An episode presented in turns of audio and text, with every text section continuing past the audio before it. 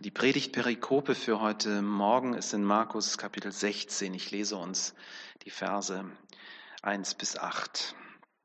Am nächsten Abend, als der Sabbat vorüber war, kauften Maria von Magdala, Salome und Maria, die Mutter von Jakobus, wohlriechende Öle, um den Leichnam einzubalsamieren. Früh am Sonntagmorgen, gerade als die Sonne aufging, machten sie sich auf den Weg zum Grab. Unterwegs überlegten sie, wer ihnen den Stein vom Eingang des Grabes wegwälzen könnte.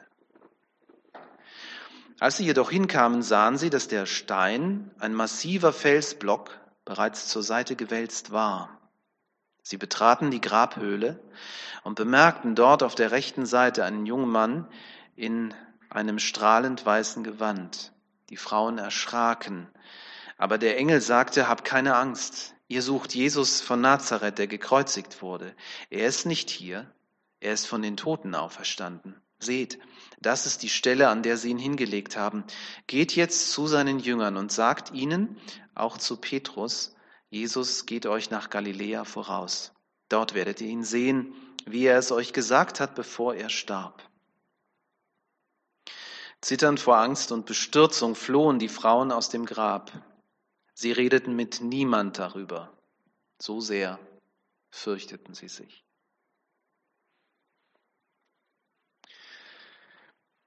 Wir versuchen, das, was uns hier von Markus berichtet wird, uns noch einmal so anschaulich vor Augen zu legen, wie es möglich ist. Es ist früher Sonntagmorgen, also wirklich früh. Die Sonne schickt gerade ihre ersten zaghaften Strahlen über den Horizont.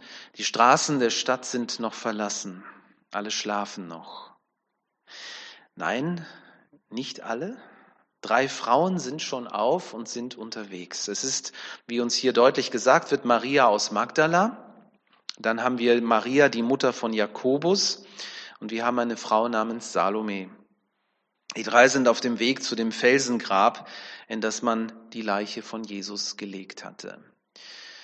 Josef von Arimathea, ein heimlicher Freund und Bewunderer von Jesus, hat ihm dieses Grab sozusagen zur Verfügung gestellt, weil er gesagt hat, das kann nicht sein, wenn sie den Gerechten schon umbringen, dann soll er wenigstens ordentlich bestattet werden.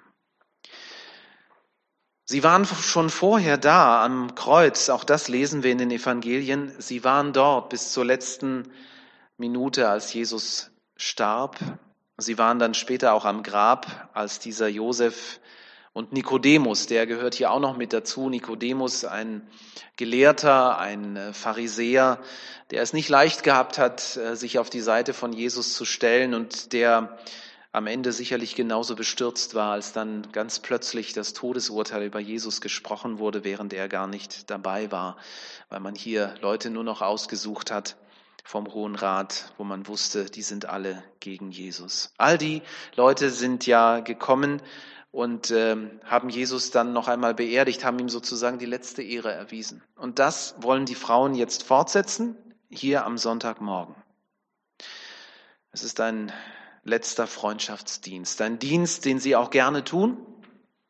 Und sie erwarten dafür keinen Dank. Das ist etwas, was einfach aus ihnen herauskommt. Vielleicht hoffen sie, dass durch das Einbalsamieren so eine Art letzte Würdigung noch einmal geschehen kann, nachdem Jesus doch durch so eine schmachvolle und würdelose Weise aus dem Leben gerissen wurde. Dass sie wohlriechende Öle mitgebracht haben, zeigt uns noch einmal etwas ganz, ganz Wichtiges. Es zeigt uns, dass sie mit keinem einzigen Gedanken darüber also auch nicht im Hinterkopf, gar nichts. Da ist null Gedanken sind da, dass das Jesus noch leben könnte, dass er wieder leben könnte. Also sie, sie wissen, er ist tot. Sie haben seine Leiche gesehen, sie haben gesehen, wie er da in das Grab eingeschlossen wurde und sie denken null darüber nach, dass er wieder lebendig sein könnte. Sie wollen einen toten Körper salben. Das ist alles. Es ist, als hätte Jesus nie etwas zu diesem Thema gesagt. Ne? Dabei hat er doch immer wieder davon gesprochen, er würde auferstehen. Vielleicht interessiert es den einen oder anderen. Zur Zeit Jesu geschah die Beerdigung bei den Juden in zwei Etappen. Die Menschen wurden ja auch nicht in einen Sarg gelegt und dann äh, praktisch von Erde zugedeckt, sondern ähm, die Leiche wurde zunächst in einer Art Grabkammer platziert, dort hingelegt, dort ähm, äh, blieb sie ein Jahr Und in diesem Jahr ist sie praktisch verwest, also das Fleisch und äh, die Sehnen und so war dann weg. Es blieben dann nur noch trockene Knochen übrig. Und dann kam der zweite Schritt der Beerdigung.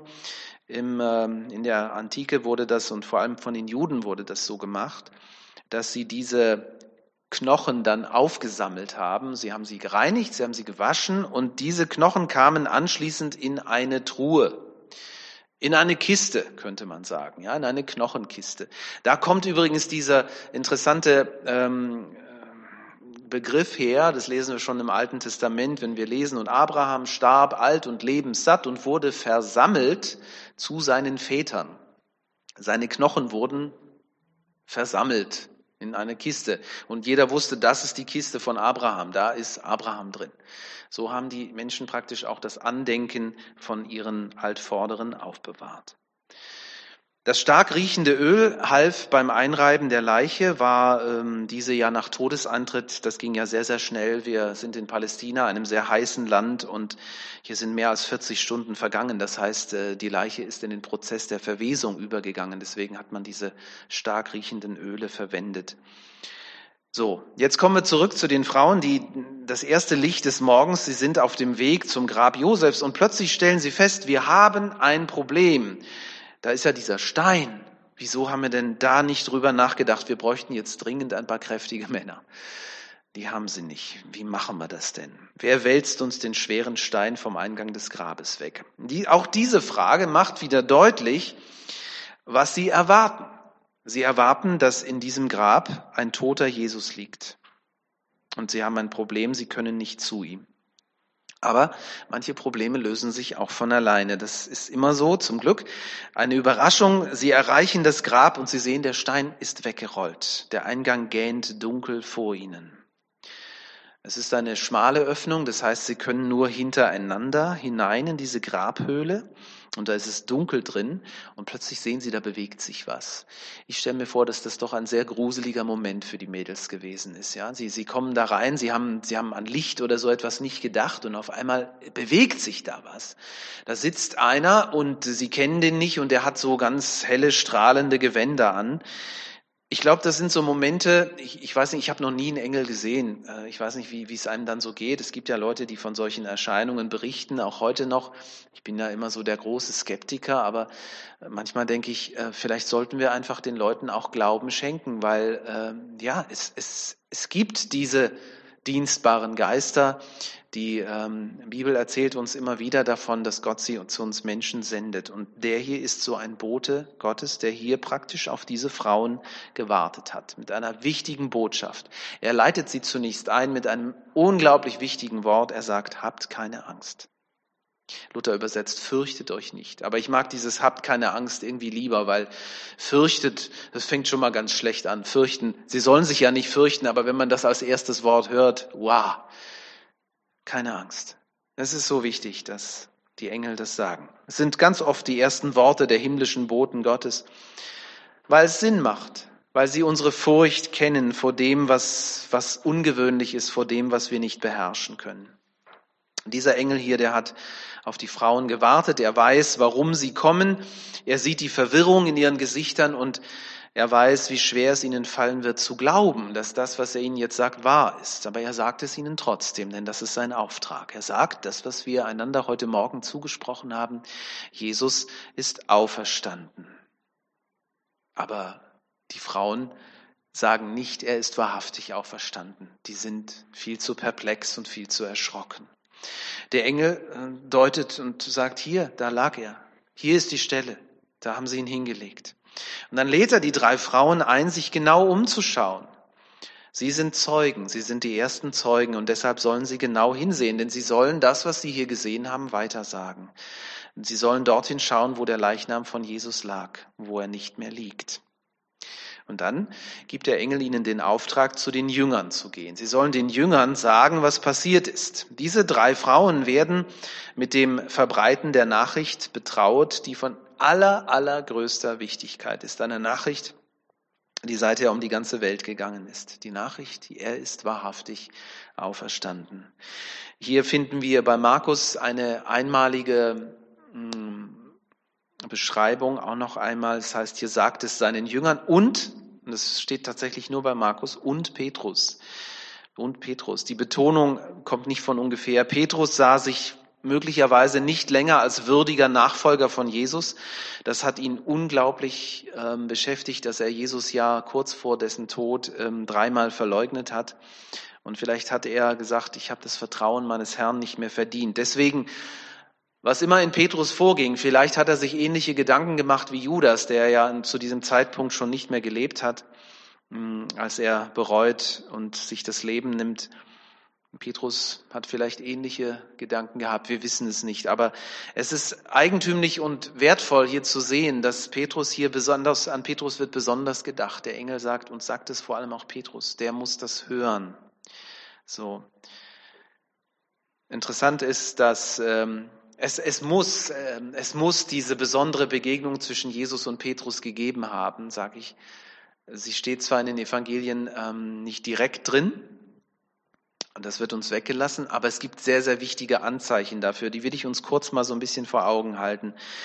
Der erste ist der, dass ähm, ähm, ja, äh, als zwei Jünger Ihr kennt die Emmaus-Jünger, davon berichtet uns Lukas. Ne? Die machen sich auf den Weg. Ähm, und zwar spielt das nach dieser Szenerie. Also die haben schon Dinge erlebt. Die Frauen sind schon gekommen und haben das schon erzählt. Und ähm, die Emmaus-Jünger, die, die sagen, die, die spinnen jetzt alle. Jetzt, jetzt wollen sie auch noch hier äh, von einem Auferstandenen reden. Das ist doch alles Quatsch. Das kann doch gar nicht alles sein. Wir müssen hier raus. Und dann ähm, verlassen sie Jerusalem und sind auf dem Weg nach Emmaus. Sie begegnen Jesus. Ihr kennt die Geschichte. Sie erkennen ihn, als er abends das Brot mit ihnen bricht und mit ihnen zusammen isst. Und dann laufen sie los durch die Nacht und äh, kommen in den Kreis der Jünger nach Jerusalem und sie denken, sie, sie haben was ganz Tolles erlebt und was Einmaliges und jetzt müssen sie es allen sagen. Sie, sie kommen und, und sagen, Jesus ist auferstanden, wir haben, äh, wir haben eine Begegnung mit ihm gehabt und dann erleben sie, dass die Jünger ihnen sagen, das wissen wir schon. Er ist Petrus erschienen. Also es hat diese Begegnung zwischen Jesus und Petrus gegeben. Auch Paulus weiß davon, ähm, ach so, wer das jetzt genau wissen will, Lukas 24, Vers 34, da kommt dieser, dieser Text, ähm, er ist Petrus erschienen.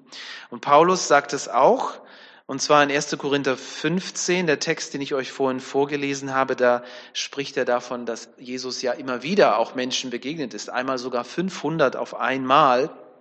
Übrigens, also äh, sowas wie eine Massenhalluzination, was, was man manchmal so hört und sagt, das kann doch gar nicht sein. Die Leute haben sich eingebildet, dass sie da was sehen. Also 500 Leute, die alle auf einmal sagen, Jesus war jetzt hier in diesem Raum. Ich glaube, äh, so eine Halluzination ist nicht sehr besonders wahrscheinlich. Und Paulus schreibt, er wurde von Petrus gesehen und dann, und interessant ist diese Reihenfolge auch, ne? und dann von den zwölf Aposteln. 1. Korinther 15, 5. Das Markus-Evangelium macht also deutlich, dass Jesus dem Petrus vergeben hat und ihm vollkommene Versöhnung und Freundschaft ähm, zuspricht und ihm die Hand entgegenstreckt. Das ist eine unglaublich wichtige Botschaft für alle Menschen bis heute, die versagen, die Jesus verleugnen, die auch ihren Nächsten verleugnen, die aus Angst Dinge tun, die ihnen hinterher leid tun. Und die dürfen wissen, Jesus vergibt. Jesus streckt die Hand der Versöhnung aus. Das ist eine ganz wichtige Botschaft. Ja. Und die Frauen bekommen einen Auftrag, aber es heißt hier dann, zitternd vor Angst und Bestürzung flohen die Frauen aus dem Grab, sie redeten mit niemand darüber, so sehr fürchteten sie sich. Hinterher haben sie dann offensichtlich doch darüber geredet, aber das war dieser erste Moment. Du bist erschrocken, du bist innerlich völlig aufgewühlt und du findest keine Worte. Ja, das kennen wir vielleicht auch manchmal. Also im ersten Moment denke ich, wieso denn? Die, die, die Nachricht vom, dass Jesus lebt, ist doch Grund zur Freude, ne? Aber hier ist erstmal so eine Mischung aus Freude und Angst. Und ich glaube, wir müssen uns versuchen, um das zu verstehen, in diese Frauen hineinzuversetzen. Ihr Erlebnis am Grab ist mehr als nur völlig überraschend. Das ist wirklich so, dass die Welt ist, ist, ist plötzlich nicht mehr dieselbe. Es ist, mit sowas haben sie einfach überhaupt nicht gerechnet. Es ist, als ob du den Boden unter den Füßen weggezogen kriegst. Und dann kommt ja auch dazu, wir haben immer so den Vorteil, auch heute Morgen, ne, wir, wir kennen das, wir feiern ja nicht zum ersten Mal Ostern, wir haben so einen Abstand zu diesem unglaublichen Geschehen und wir empfinden Freude dabei und Trost bei dem Gedanken, dass Jesus auferstanden ist. Die drei Frauen sind aber immer noch sehr erschrocken und die Freude kommt erst später durch. Zunächst einmal fliehen sie wie gehetzt von diesem Friedhof.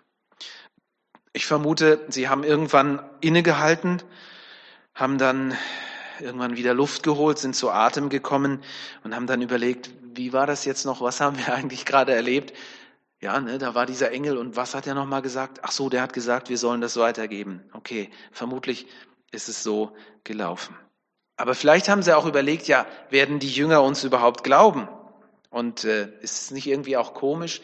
Jesus hat bei seinen Wundern ja auch immer wieder gesagt, ihr sollt es nicht weiter sagen. Und jetzt sollen sie das plötzlich sagen. Sie sollen jetzt plötzlich reden über das Wunder aller Wunder.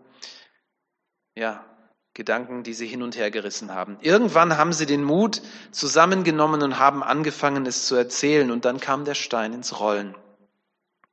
Aber, und darauf will ich hinaus, am Anfang steht der Glaube. Erst danach erscheint Jesus ihnen leibhaftig. Ja, das müssen wir uns so vor Augen halten. Sie haben Jesus ja noch nicht gesehen. Sie kommen und erzählen den Jüngern, Jesus ist auferstanden. Und die Jünger werden vielleicht gefragt haben, ja, habt ihr ihn gesehen? Nein. Ja, ist schon mal ganz schlecht. Was ist denn das? Ja, da war einer und der hat uns das erzählt. Hm, schwierig. Aber ich glaube, Markus will uns hier ganz viel sagen. Er will uns sagen, alles beginnt mit dem Glauben. Erst Glauben und dann wirst du sehen. Und so ähm, erleben wir das hier auch. Aber was ist mit einem Glauben, der mit Angst durchsetzt ist? Und auch hier wieder, ich bin so erstaunt im positiven Sinne, weil ich glaube, die ersten Leser des Evangeliums, die ersten, die das hier gelesen haben, was Markus schreibt, das waren die Christen in Rom, die kannten dieses Gefühl sehr gut. Im Zuge stärker werdender Verfolgung war ihr Glaube an Jesus tatsächlich eine Mischung aus Freude und Furcht. Ihr Glaube an Jesus konnte ihnen das Leben kosten. So haben sie gelebt. Und deswegen endet es hier auch so. So sehr fürchteten sie sich. Mit diesen Worten beschließt Markus sein Evangelium. Ich weiß, ihr seid ja Bibelleser und ihr sagt, nee, nee, da, da geht's ja dann weiter. Und das muss man dann wissen, das steht aber auch in den Bibeln heute drin. Späte, äh, vermutlich waren spätere Generationen von diesem abrupten, offenen Ende mit Vers 8 nicht besonders angetan. Sie sagten sich, so darf doch ein Evangelium nicht enden. Sie laufen voller Furcht davon und sagen niemand was, das geht doch nicht. Gell? Und dann wurden Teile anderer Evangelien hinten angefügt, um dem Ganzen, wie sie meinten, etwas mehr Würde zu verleihen. So ist es dann wohl gelaufen, weil das Markus-Evangelium, so wie wir es kennen, geht tatsächlich noch weiter. Und ich will hier niemanden verwirren, ähm, auch nicht in Abrede stellen, dass es dem Heiligen Geist ja gefallen hat, dass wir genau das jetzt haben in dem, ähm, in dem Markus-Evangelium, aber ursprünglich stand es dort so nicht. Erst im zweiten Jahrhundert werden diese Hinzufügungen dazugekommen sein. Sie sind aber auch nicht so, dass sie etwas völlig anderes aussagen. Ja? Hier sind einfach nur Teile von anderen Evangelien dazugefügt worden. Es muss aber einen tieferen Grund haben, und darauf will ich nochmal eingehen, weshalb Markus seinen Bericht so abrupt und offen enden lässt. Was will er sagen? Er will eine bestimmte Aussage machen. Und ich glaube, es geht tatsächlich um unseren Glauben hier. Ich greife diesen Gedanken nochmal auf. Denn das verbindet uns mit den ersten Lesern dieses Evangeliums. Genau wie sie haben wir Jesus nie gesehen. Wir haben den Auferstandenen nie gesehen. Und das haben wir mit den ähm, Menschen hier gemeinsam zunächst. Wir haben seine Stimme nie akustisch gehört, oder? Also ich nicht. Wir sind also herausgefordert zu glauben, was uns die ersten Zeugen über Jesus erzählen. Und dieser Glaube, der ist dann die Tür, die uns eine Welt öffnet, in der wir Jesus dann im Alltag tatsächlich erleben. Jesus lebt. Glaube es. Hier beginnt alles. Dieser Gedanke leuchtet im Markus-Evangelium immer wieder auf. Zuerst musst du glauben und dann wirst du sehen. So beispielsweise bei dem Synagogenvorsteher Jairus. Markus berichtet uns das in äh, Kapitel 5. Er hat Jesus gebeten, seine kranke Tochter zu heilen. Jetzt sind sie auf dem Weg dorthin. Und ihr kennt die Geschichte, plötzlich kommen ihnen Leute aus der Synagoge entgegen und sagen, bemühe den Meister nicht, das Kind ist gestorben. Und eine Welt bricht für Jairus zusammen, den Vater. Aber Jesus sagt zu ihm, hab keine Angst, glaube nur, glaube. Darum geht's. Simon Petrus, ebenfalls Markus Evangelium, Markus 8, er bekennt zuerst seinen Glauben an Jesus, als Jesus in die Runde fragt, wer sagen denn die Leute, wer ich bin? Er sagt, du bist der Christus. Und dann, nachdem er seinen Glauben in Worte gefasst hat, erst dann darf er auf dem Berg der Verklärung die Bestätigung erleben und darf erleben, Jesus ist wirklich der Messias, der von Gott gesandte Retter. Glaube ist nötig, damit der Vater sein krankes Kind zurückbekommt. Auch wieder Markus Evangelium, Markus 9, 24. Sie kommen gerade von diesem Berg der Verklärung. Da ist dieser verzweifelte Vater, der hat sein besessenes Kind zu den Jüngern gebracht, die können nichts machen. Und äh, es ist sehr bezeichnend, als er dann zu Jesus sagt, ich glaube, hilf meinem Unglauben. Ja. Erst glauben, dann sehen und nicht so wie bei den Priestern und Schriftgelehrten, die am Fuße des Kreuzes stehen und spotten, soll er doch vom Kreuz herabsteigen, dann werden wir glauben. Markus 15. Also wir merken, wie sich dieser Gedanke des, des Glaubens durchzieht und wie Markus immer wieder versucht, uns ähm, da einfach darauf hinzuweisen, wie wichtig es ist, dass wir zuerst glauben und dann sehen. Und das ist der Grund, glaube ich, für das außergewöhnliche und ja, muss man auch sagen, das verstörende Ende eigentlich des Markus-Evangeliums. Markus hat seine ersten Leser, genau wie uns, am Schluss des Berichtes vor dieses leere Grab geführt und wir schauen in die dunkle Öffnung und da lässt er uns stehen. Die Geschichte endet offen. Und jetzt stehen wir da und wir stehen vor der Entscheidung. Wollen wir da reingehen? Wollen wir gucken? Wollen wir erleben, dass Jesus wirklich lebt? Es wird ja immer wieder gern als Metapher gebraucht, das leere Grab. Ja. Aber ja, es ist ja kein Beweis, nicht wirklich. Ich meine, das war ja auch sofort im Umlauf, dieser Gedanke, dass jemand die Leiche von Jesus gestohlen hat und dann erzählt hat, er ist auferstanden. Ne? Das leere Grab an sich ist kein Beweis. Jesus ist der einzige Beweis, den wir haben. Und den finden wir im Bericht bei Markus nicht auf der Bühne. Jesus taucht da nicht wieder auf. Das ist schon irgendwie bezeichnend. Bei uns äh, hat sich dann natürlich so die Gesamtheit der Evangelien so breit gemacht. Ja, aber das erste Evangelium überhaupt, viele sagen, das war das Markus-Evangelium, da taucht Jesus nicht auf. Er ist nicht auf der Bühne, er ist hinter der Bühne. Und wir müssen dahinter um überhaupt ihn zu finden, ihn zu entdecken und dann zu merken, es ist wahr, er ist auferstanden. Als die Frauen nach dem langen Lauf erschöpft bei den Jüngern ankommen, haben sie das Privileg, zum ersten Mal diese Worte zu sagen, die seither an jedem Ostermorgen neu erklingen. Jesus ist auferstanden. Dieser Satz ist Ausdruck ihres Glaubens. Sie haben ihn nicht gesehen. Sie glauben das. Und das abrupte Ende des Markus-Evangeliums fordert Sie und uns heute heraus zu glauben. Zu glauben, ohne zu sehen. Und darauf liegt ein besonderer Segen. Damit möchte ich schließen. Der Apostel Petrus schreibt in seinem ersten Brief, 1. Petrus 1, Vers 8, Ihr liebt ihn, ihr liebt euren Jesus, sagt er, obwohl ihr ihn nie gesehen habt. Und das geht seither allen Jüngern, allen Nachfolgern von Jesus genauso wie uns auch. er schreibt weiter, obwohl ihr ihn nicht seht, glaubt ihr an ihn und schon jetzt seid ihr erfüllt von herrlicher, unaussprechlicher Freude. Und diese Auferstehungsfreude, die können wir uns immer wieder gegenseitig zusprechen und hier dürfen wir uns gegenseitig ermutigen. Denn Jesus lebt. Er ist auferstanden. Amen. Damit sind wir fast am Ende des Gottesdienstes angekommen heute. Ich äh, werde gleich noch ein Gebet und einen Segen sprechen. Und äh, anschließend haben wir noch ein Lied, das ich gerne mit euch zusammen singen will. Das ist das Lied Komm, jetzt ist die Zeit. Wir beten an und das greift alles noch einmal auf, dass wir Jesus als König feiern, als den, der auferstanden ist und der mit uns lebt in unserem Leben. Lasst uns zunächst zum Segensgebet aufstehen.